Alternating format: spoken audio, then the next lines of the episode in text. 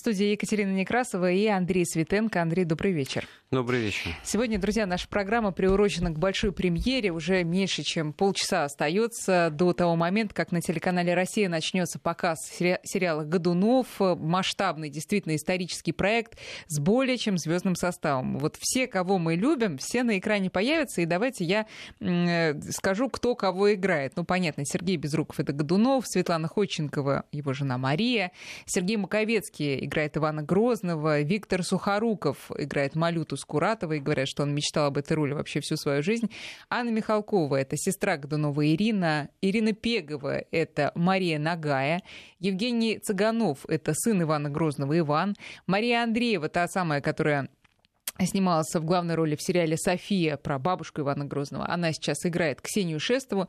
Если вам неизвестны имена некоторых, а может быть и всех этих персонажей, то вот как раз именно для этого здесь сейчас Андрей Светенко и сидит э, об этих людях, об их взаимоотношениях, об эпохе, которую эти актеры и режиссеры Александр Андря... Э, Алексей Андрянов и Тимур Алпатов э, воссоздали на экране. Вот обо всем об этом мы сейчас будем говорить. Да, я тут начал хихикать, потому что они у меня за эти дни все в голове. Рад... Как родные, да? Как родные перемешались. Андрей, ну, вот для начала такая такой самый общий вопрос. Честно говоря, когда я там, читаю или смотрю, или вот э, собираюсь смотреть, да, мне не верится, что люди были такие же как сейчас. И они и не были такие же, как ну, сейчас. Вот хороший вопрос. И тут можно и просто на этом и остановиться, вернее, об этом поговорить С целый час. Начнем, что да. представляла из собой социальная психология, мотивация, вообще кругозор, мировоззрение, понимание, картина мира в голове ну, средневекового человека. Если за 18 век, которым я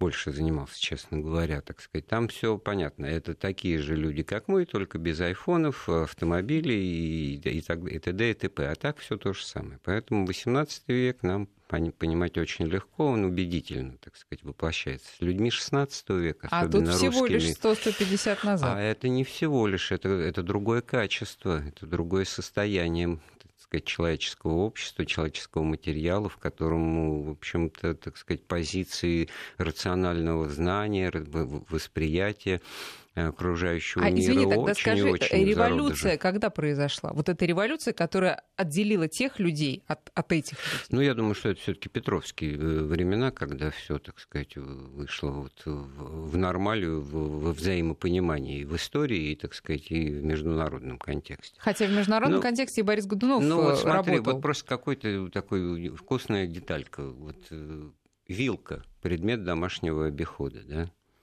столовый прибор – его не было на Руси до появления на Москве в Кремле Марины Мнишек. Она привезла с собой вместе с нарядами и прочими вилку. И это было Хотя, воспринято как э, да. некий э, демонизм, потому что Конечно. знали изображение да, вот этого э, трезубца или двузубую вилку в, в руках у чертей, которые, значит, вот тоже мы можем разглядеть и в церквах. А чем тогда значит, руками? Ну, если... Ложками. Ну, а мясо ложками не поешь? Ножом. Угу. Это еще, конечно, и к вопросу о том, что из себя кулинария, так сказать, представлял то же самое, так сказать, э, в таком вот средневековый пир горой, значит, легко себе представить. Но вот, вот, вот вам вилка, да, и ее восприятие. И далеко забегая вперед, вот э, Борис Годунов, который уже, значит, э, царев Шурин, Э, он заинтересован в том, чтобы продлилось это статус-кво. Он заинтересован в том, чтобы были дети у его сестры, значит, и у его э, Шурина, значит. Э, Сразу поясняй. Да, это Федор Иоаннович, царь. Сын Ивана Грозного. Сын Ивана Грозного. И он выписывает из Англии гинеколога, который, значит, целый год со, со, со всякими трудностями, значит, и, и противодействием вот этого окружения придворного, значит, он вообще пытается, значит, вот как бы реализовать его потенциал, так, мягко говоря. И не, и не получается, потому что не мамки, родня, там все вот эти вот боярыни и т.д. и т.п. против. Нестаточное дело, мужик, иностранец, вообще вот так вот. Бог дал, Бог взял, значит, вот молиться надо для того, чтобы, так сказать, что-то получилось. Дети рождались, но умирали в младенчестве, забегая вперед. Это к вопросу очень важному. И сказать. не было в итоге у наследников у Федора? Ну, была дочь Феодосия, которая умерла в возрасте там, 4 лет. Но факт тот, что и Федор Иоаннович, и сама Ирина Годунова еще были совершенно не старыми людьми, но это к разговору, может быть, который Значит, зайдет, э, для тех, для тех Дмитрий, кто да? не в теме, Ирина Годунова, сестра Бориса Годунова, да. которая была женой царя Федора Иоанновича. Ну, конечно, собственно говоря, вот это обстоятельство, что она стала, значит, женой, э, ну, тогда еще не царя, и тогда даже еще и не наследника угу. престола, а просто среднего сына. Потому что был Иван Ивана еще. Грозного, да, потому что был старший Иван Иванович.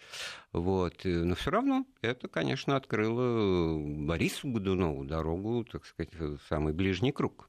Но к тому времени он уже в этих кругах, что называется, обретался. Это я к тому говорю, что все-таки ну, не на пустом месте мы о Борисе Годунове рассказываем. Ну, Пушкинский Борис Годунов так или иначе известен, а там-то аттестация убийственная, там-то аттестация учебно-показательного... В прямом смысле, да. Да, злодея. И как там Шуйский, по-моему, говорит, значит, вчерашний раб, татарин, зять малютый, и мальчики в кровавых глазах, то есть все бац, бац, бац, оправдывайтесь, да? Ну хорошо, а ну, какие, вот... а может тогда тебя спросить, какие есть исторические документы, которые дают надежду на то, что это не так, что он не убивал так, царевича Дмитрия. Всякие. А вот, э, вот сначала докажите, что он его убивал, потому что все доказательства от противного тут строятся. А где какие-то улики, где эти были люди, которые что их, так сказать, Я так понимаю, только дня? свидетельства. Да никаких свидетельств. Это понимаете, ну хорошо, мы сейчас окунаемся в, сразу в историю Лжедмитрия, появление Лжедмитрия. Ну, это самый интересный, по-моему, эпизод во, всей, ну, всей так, чтобы было понятно, это 1591 год. Еще не Федор Иоаннович не собирается не умирать ничего. Значит, с какой стати значит, э, Борису Годунову расчищать себе с таким дальним замыслом этот самый путь, который потом-то, в общем-то, как бы обозначится через 7 лет, но тут-то пока еще совершенно на пустом месте. А как бы себя повел человек, которому есть что скрывать? Он бы, наверное, как-то иначе повел. Во всяком случае, бы не назначил главой следственной комиссии своего злейшего оппонента, врага и конкурента Шуйского. Все карты в а руки. почему он был э, так, потому, злейшим ему, врагом? Ну, Почему он был злейшим врагом, другой разговор. Значит, почему есть э, кланы, почему есть соперничество, почему шуйские вот так говорят о Годунове. Ну, понятно почему, потому что они шуйские, отчинники, все элита. А это какой-то, так сказать, выскочка. Давайте вот все-таки с этого начнем. Как вот можно было бы стать выскочкой? Конечно, к этому помогла, помог и Иван Грозный. Вот Маковецкий, я думаю, его, так сказать, воплотил. Воплотит, да. Э, у которого был замысел стать абсолютным монархом. То есть стать тем, что удалось сделать в плане формы правления и вообще устройства государства и общества только Петру Первому. Абсолютизм. Вот за 150 лет до этого, значит, попытка, можно условно говоря, героическая в кавычках Ивана Грозного окончилась ничем, потому что он не мог обороть вот эту вот э, психологическую, возвращаясь к первому вопросу, психологическую черту восприятия того, откуда что берется и что mm. есть что. Государево, понятно, это собственность государя, а государственное от государева еще не родилось понятие, потому что есть государево, а есть мое вотчинное по отцу владение город Шуя. Он же не просто в честь назван шуйских, это их город, у них там их, их администрация, их законы, их право собирать подати, все вот так вот полстраны так управляется в вотчинах, там, где существует вотчинное землевладение. И шуйские одни из таких крупных вотчинников, таких родов, ну, там, ну, десятка, ну, к сотне, может быть, э, больше-меньше. Их окружает. То есть вертикаль власти Тысячи вот этих вот самых помещиков, да, то есть служилых феодалов, дворян, которые слу... все свои блага да. в жизни получают за службу, и земельные дачи, то бишь поместья, да, и денежные.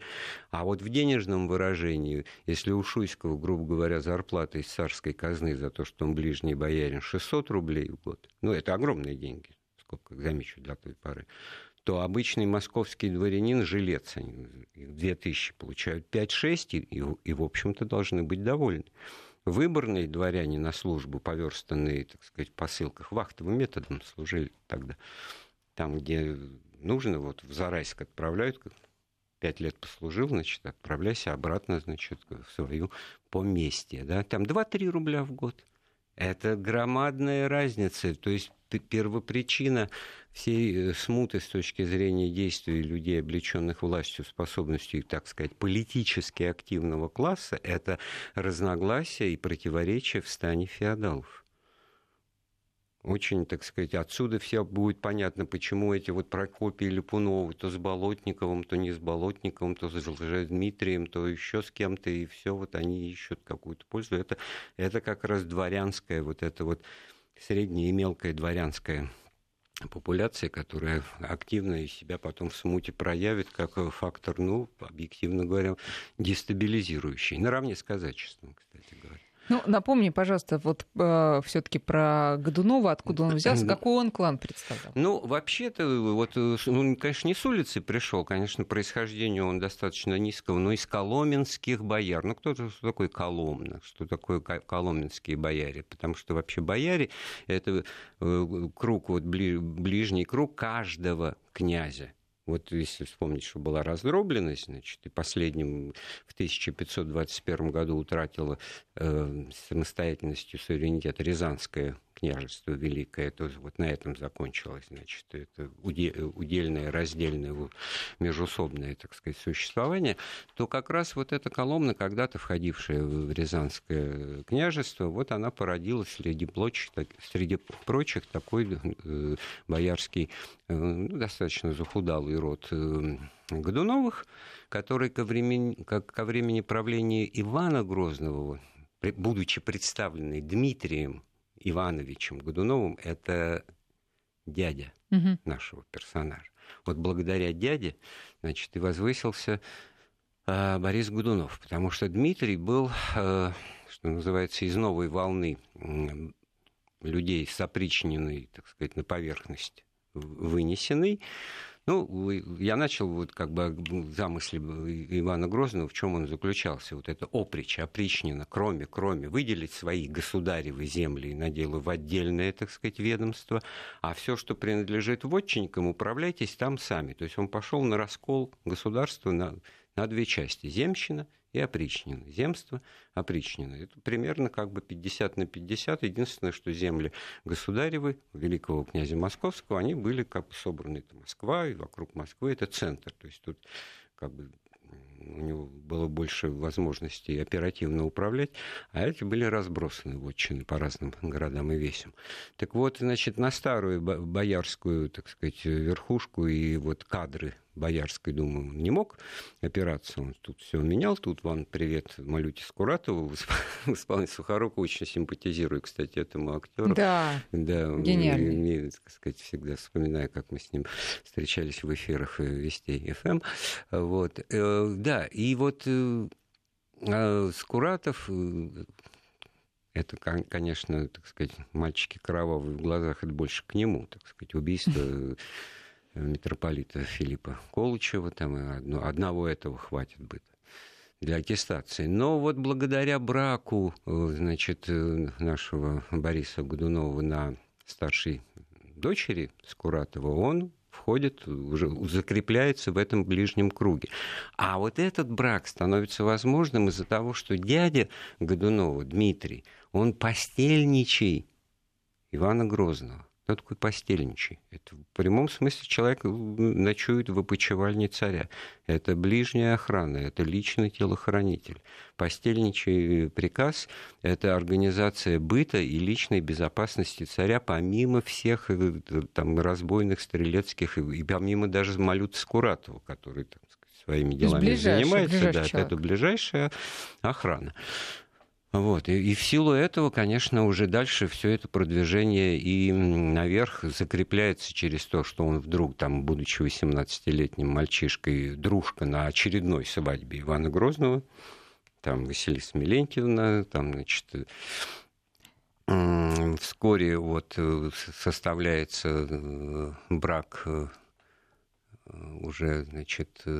Самого Годунова. Самого Годунова, Но, да. Правда ли, что таким образом Малют Скуратов хотел стать еще ближе к Ивану? Нет, это уже как бы кто сначала, кто потом. Вообще Малют Скуратов в 70-м году героически погиб при штурме очередной крепости в Ливонии, так сказать он уже не с нами был, что не с ними, что называется, да. Поэтому это скорее, так сказать, преследует это, как бы, так сказать, традиция, память о нем.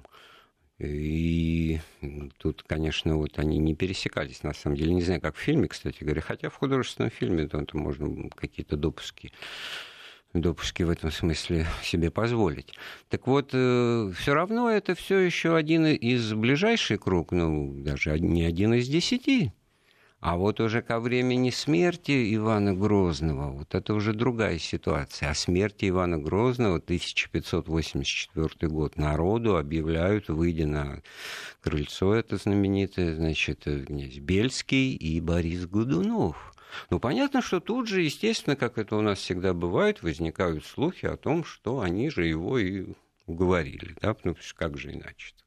Вот по-другому не бывает. Ну вот тоже вы прикажете оправдываться за то, что они не, убивали. Тут надо иметь в виду, что был за человек Иван Грозный, состояние его здоровья, психики и вообще, так сказать, совершенно... Э, вот ему было же всего 54 года, а все к себе рисуют. Ну, вот портрет Дриана Грея, то есть человек уже весь испещренный вот этими следами, шрамами. Это лицо старика, лицо, так сказать, маньяка в которого он превратился, значит, без заботливой женской руки, как справедливо многие вспоминали. Отсюда, кстати, да, это, между прочим, память о первой жене Анастасии Романовне Захариной Юрьевой, от которой род Романовых, как человек, который благотворно влиял, и первый период царствования был и созидательный, и благополучный, и победительный. И ну, это до 1560 да. года. Это, да, вот первая жена Анастасия Романова. Романовна, да. Романовна, да. Ну, потом это Романовна или Романовичи, они фамилию угу. перековались уже к концу века. Вот. Это все тоже э, э, показатель того, что, значит, э, ну, век Ивана Грозного был измерен, а главное, что он в нем ничего до конца как бы и не довел. С опричниной, значит, вот запомнилось репрессии, кровавые, жуткие эксцессы, какое-нибудь наказание Новгорода, там, значит, с показательным уничтожением всего населения на пустом месте обвиненного, значит, в измене по второму разу. Через сто лет после того, как э, это была уже их независимость Новгорода, значит, уничтожена. И Хорошо сказал Василий Осич Ключевский, великий русский историк, что прямым следствием правления Ивана Грозного стало запустение русских земель. 80% населения, ну, вот крестьянского податного, что называется, из Подмосковья, из центра, из того, что всегда было, так сказать, оплотом э, державы, значит, просто разбежалось, ушло. И дикое поле, там вот казачество как раз стало возникать, как сословие вольных людей и подати не с кого собирать, и, в общем, наследство было оставлено, ой-ой-ой, какое. Но где здесь, какое к этому отношение имеет э, Борис Годунов? Тут уже к 1584 году, вот тот факт, что он присутствует и играет в шахматы с Иваном Грозным, это уже, значит, показатель того, что он действительно при делах, так, грубо говоря. А при делах-то были, с одной стороны, вот эти вот опричники, которые уже занимались скорее не, не, не массовым террором, не как какая-то спецслужба действовали, а действовали как государев двор. А, то есть действовали как, как да. какой-то, так сказать, вед... угу. администрация. Да.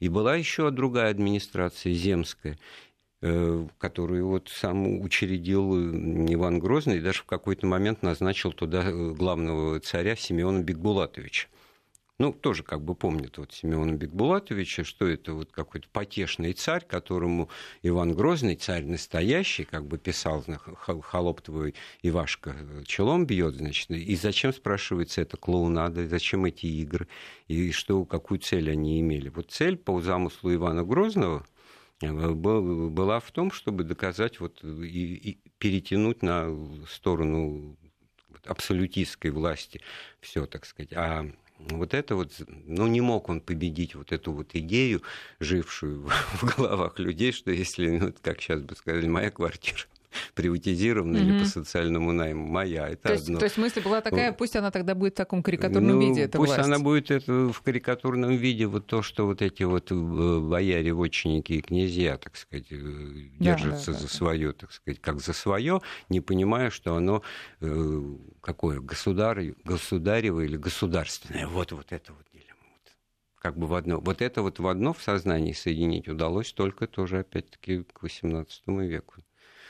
Но самое интересное, что ведь не было в чистом виде только, так сказать, помещиков и, и, в чистом виде только вотчинников. Вотчинники получали еще, как мы уже сказали, и оклад денежный, и какие-то земельные дачи за службу. То есть у них было, грубо говоря, и свое приватизированное от бабушки, дедушки оставшееся, было еще приобретенное, значит, дарованное ведомственное что называется, пока служишь.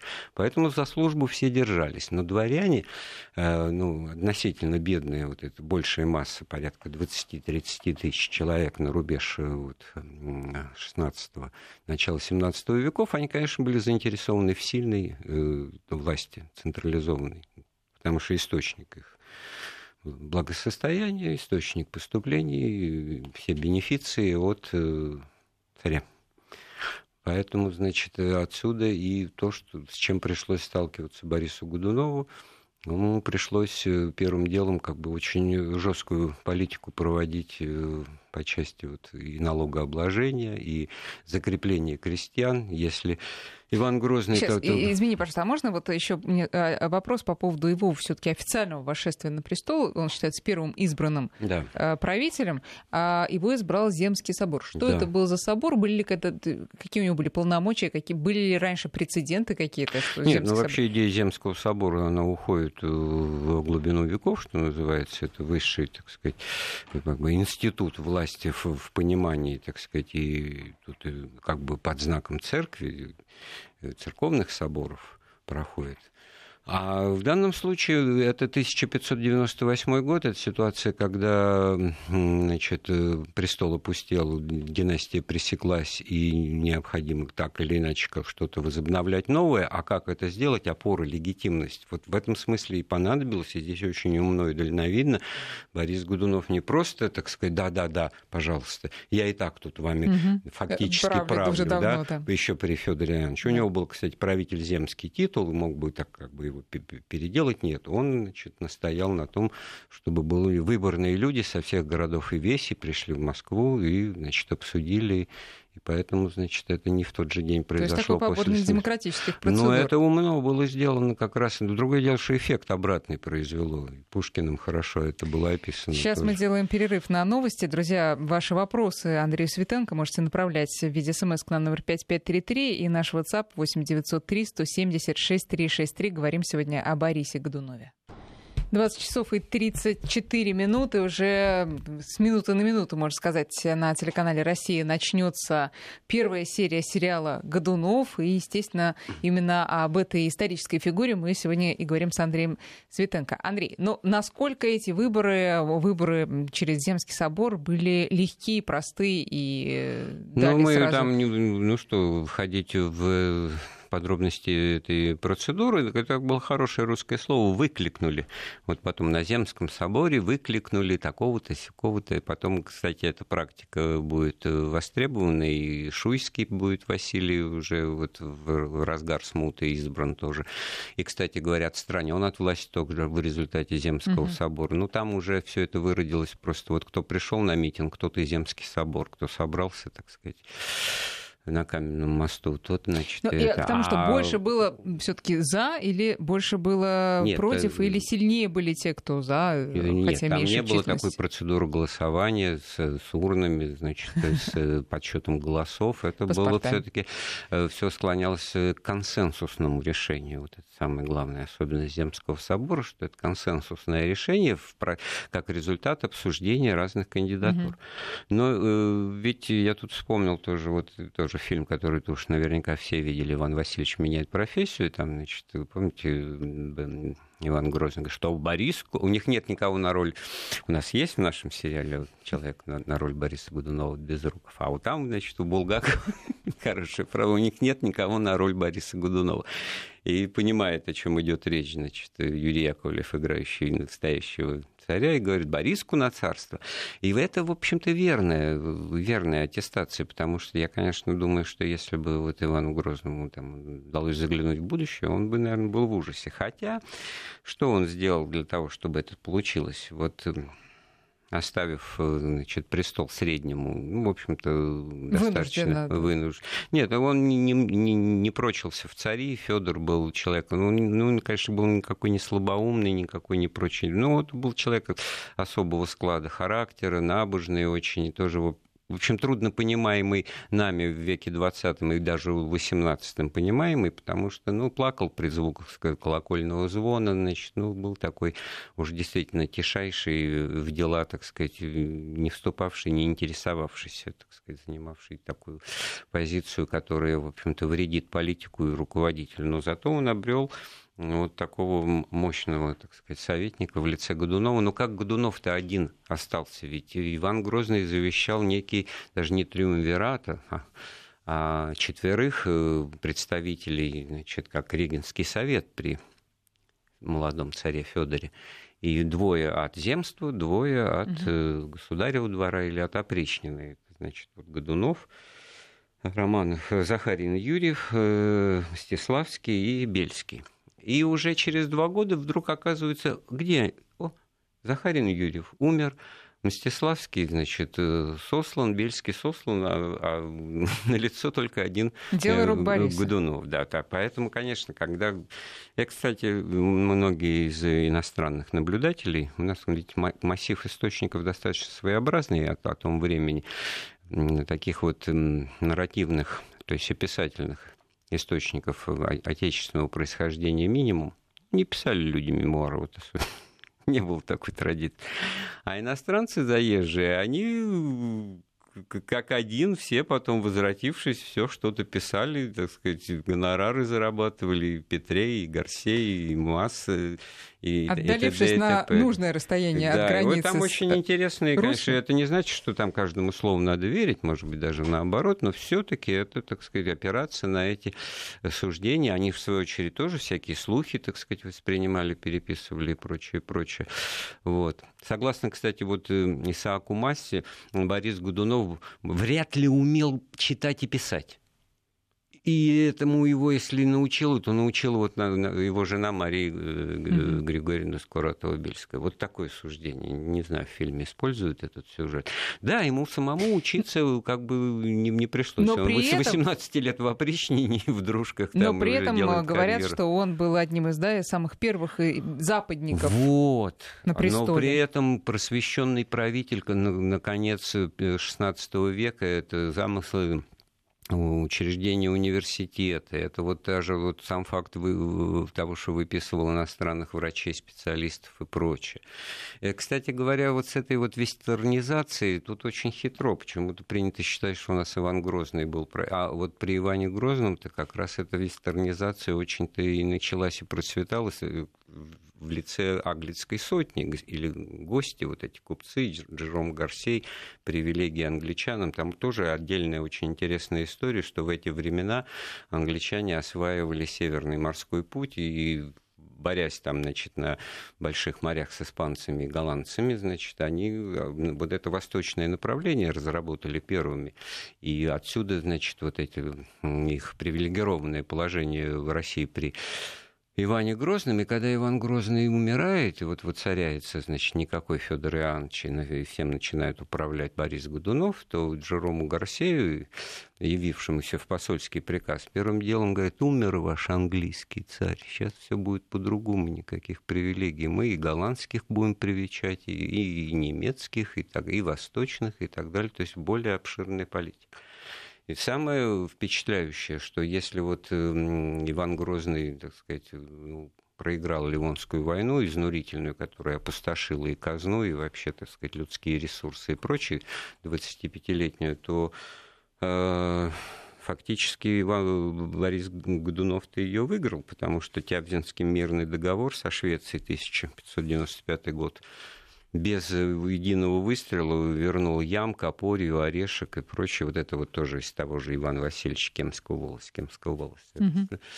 Там все это было при Иване Грозном утрачено, то при Борисе Годунове вернулось. И вообще к рубежу вот 1600 э, года, ну, в общем-то, все обещало что-то рост, рост и развитие. Там, к сожалению, случилось э, вот привнесенное обстоятельство. Три года подряд не урожай. Не просто не урожайные годы, а вот э, проклятие какое-то. В июне снег выпадает вот в наших краях московских. Год, два, три уж никаких запасов стало не хватать. И стало уже не для роста, и развития, стало бы как вот сохранить какой-то порядок, потому что все начало рушиться. Те же бояре своих холопов начали со двора просто бы свояси отпускать, не путать с крепостными крестьянами, потому что было сословие, которое потом, так сказать, только, ну, как бы, так сказать, э, на вербальном уровне, холоп, да, угу. холоп. А холоп это, так сказать, совершенно другая категория, это обслуга. Они могли быть боевые холопы, это та же охрана, как бы частные, так сказать, отряды.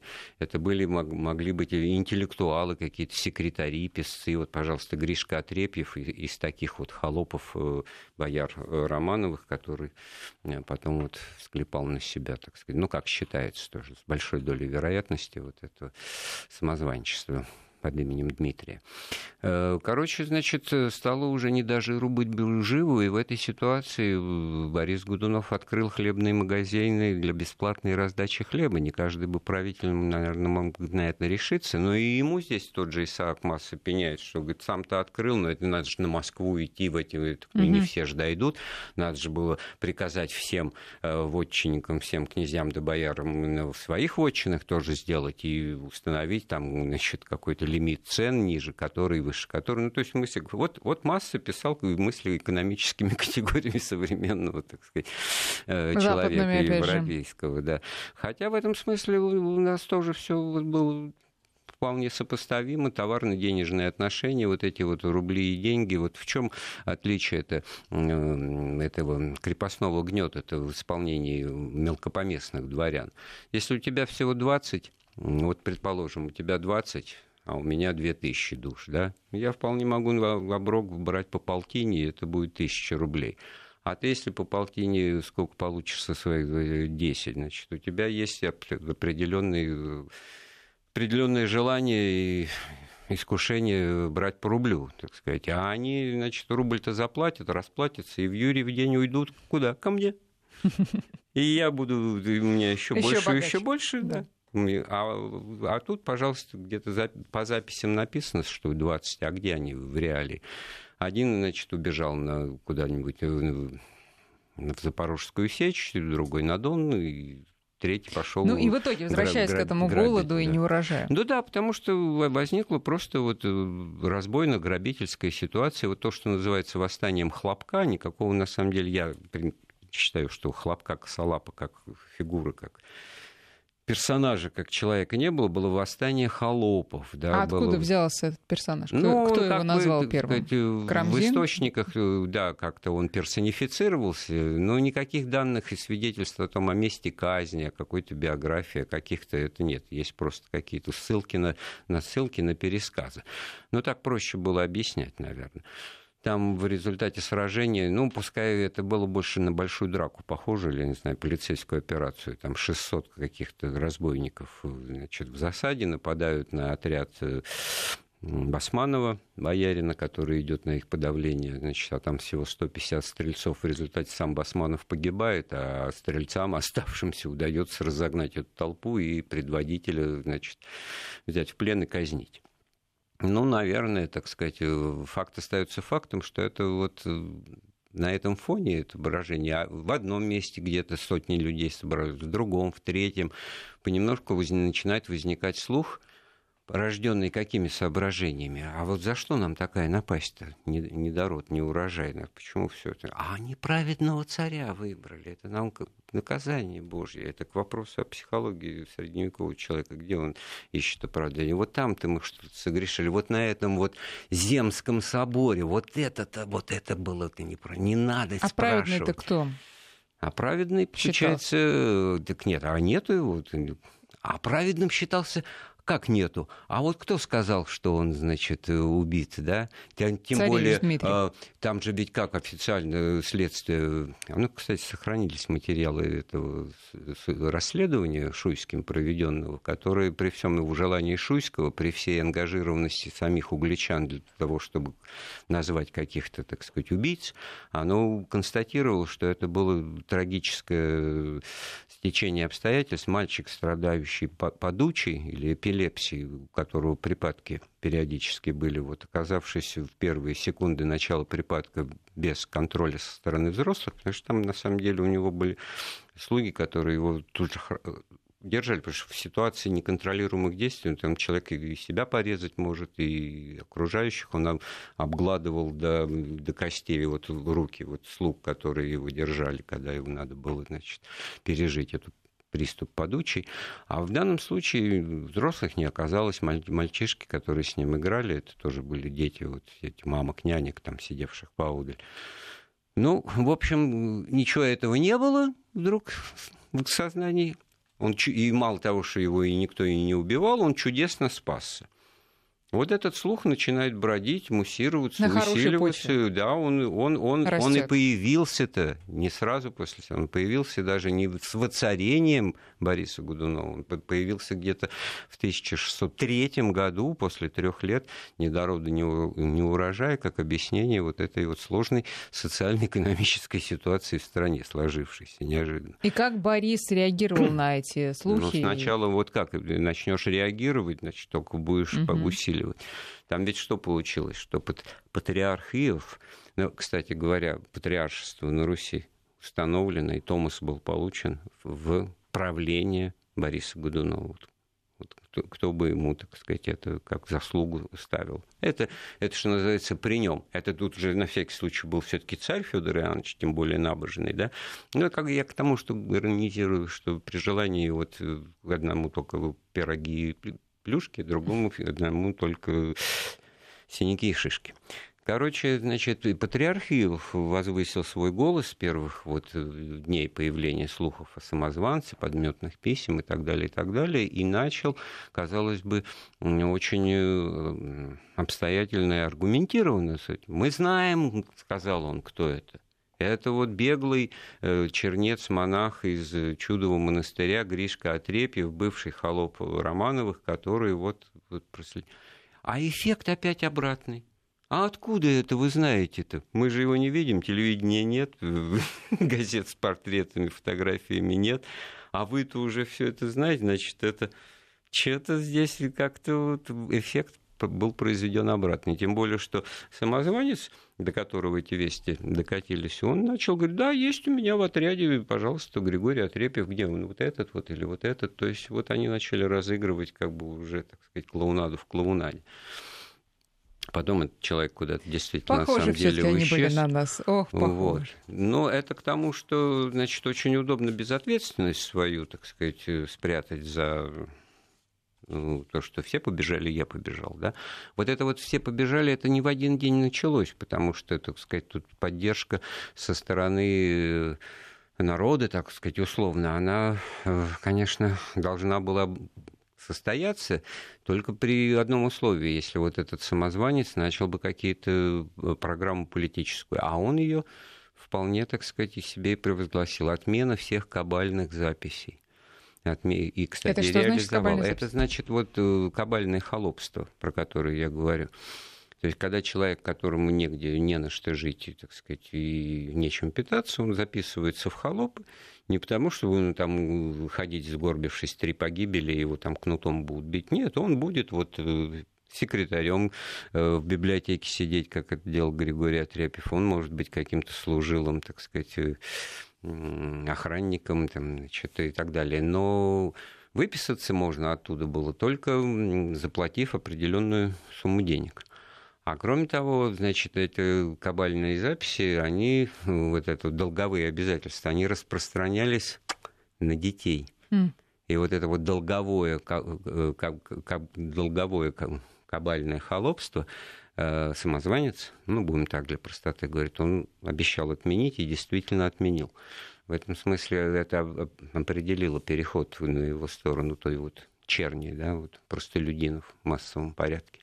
А завершила дело, так сказать, измена, как всегда, так сказать, это как часто это бывает в истории сверху, то есть вот те же воеводы Басманова и прочие, которые с переменным успехом, Шереметьев, Бутурлин, Басманов, которые с переменным успехом отбивали, э, значит, держали, что называется, фронт и к Москве не подступал самозванец, все эти бои там где-то в районе Путивля, значит, Кром, проходили. Все это была тревожная обстановка, но когда в апреле 1605 года неожиданно значит, Борис Годунов умирает, не будучи старым человеком, кстати, в том же возрасте, что и Иван Грозный, угу. 54, 53 года, причем, так сказать, внезапно. Ну вот про это тоже хотелось поговорить. Да, потому что здесь же ведь... Э, а дальше-то что? А дальше король умер, да здравствует король, избранный, значит, и прочее. Вот у него наследник, сын, 16-летний, Федор Борисович Годунов, мальчик, э, кстати говоря, ну, э, подававший надежды, что называется, вот если бы состоялось, может быть, мы имели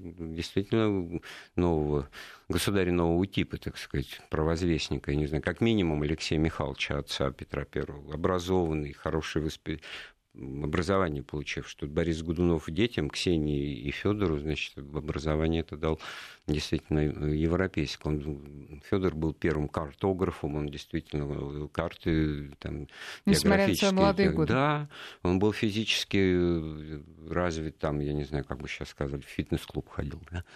И вот это, кстати, вот потом в источниках, описывающих его мученическую трагическую смерть ужасную, когда его там пришли и стали душить, и, значит, он долго сопротивлялся, и не могли вот эти люди, эти злодеи, там, ну, одного фамилию назову, Молчанов такой был, значит, московский дворянин, который хотел, конечно, тоже на этом выделиться, а потом стал провозвестником вот как раз Лжедмитрия II. Короче, э, Федор стал жертвой измены ближ, ближайшего окружения, которое решило, что, значит, вот пора бы, так сказать, послужить праведному царю. И так в, одно, в одночасье из самозванца, из какого-то, так сказать, э, мешающего и привнесенного фактора где-то на границах западных э, русского государства, этот человек уже Дмитрий I, значит, торжественно э, вошел в Москву. Ну, там понадобились какие-то тоже акции такого пропагандистского. Пиар, подожди, а все-таки по поводу... Мать Марию Ногую, значит, э, так сказать, привели, и она его значит, публично при скоплении народа, значит, да, да это мой сын. Нет, а по поводу все-таки смерти Бориса Годунова, есть ли там сомнения по поводу того, что отравили, не отравили? Да то же самое, как и со смертью Ивана, Ивана Грозного. Грозного и со многими другими, потому что вроде бы покушал, пообедал, аппетит хороший, значит, чего бы умирать. Но, судя по описаниям, это было апоплексический удар. Он тем более поднимался на Кремлевскую стену обозревать окрестности, значит, ну, может быть, давление там что-то. Ну, конечно, у него тягостное состояние духа, он пребывал в, в это время, значит, ну, может быть, случился инсульт. Андрей, еще все-таки хочется успеть поговорить об отношениях Бориса Годунова с э, Романовыми будущими. С Романовыми? Да. Ну, так э, ужасные были отношения. Вот, кстати-то говоря, в царствовании дома Романовых-то и сложилось по, по, и с помощью Кармазина, а потом Пушкина, так сказать, чего что бы, человек так был сказать, нехороший. Конечно, да. что интриган и проискатель власти. Но, собственно говоря, здесь есть что предъявить. Да. Зайдя уже на престол, кстати говоря, вот 1598 год, Земский собор, но он, в, он избирался на царствование не просто в качестве э, вот, достойного э, менеджера, который уже себя проявила. Там заслуг-то много на самом деле было, я уж всех не, не перечислишь. А в качестве брата царицы, царица Ирина Федоровна, которая отказалась в его пользу. То есть он, он уже, уже как-то ну, наполовину тоже, царь, да, родственник, да. да. Родственник, да. А она бездетна. Так что вот, ну, вот таким вот образом. А Романовы к тому времени все, так сказать, пребывали в опале, в ссылке. И руковод... предводитель старший в роду, Федор Никитич Романов был насильно пострижен в монахи, то есть выведен из политической деятельности. Вот это вот тоже особенности эпохи и приоритетов того времени. Убивать все-таки грех на душу брать, а постричь в монахи насильно, значит, и все, человек уже значит, светскими делами заниматься не может. Другое дело, что став филаретом, значит, в иночестве, этот Романов потом станет и патриархом, и, в общем-то, будет великим государем в царствовании своего сына Михаила, который будет его и государем-то называть, ну, во всем, во всем его слушаясь.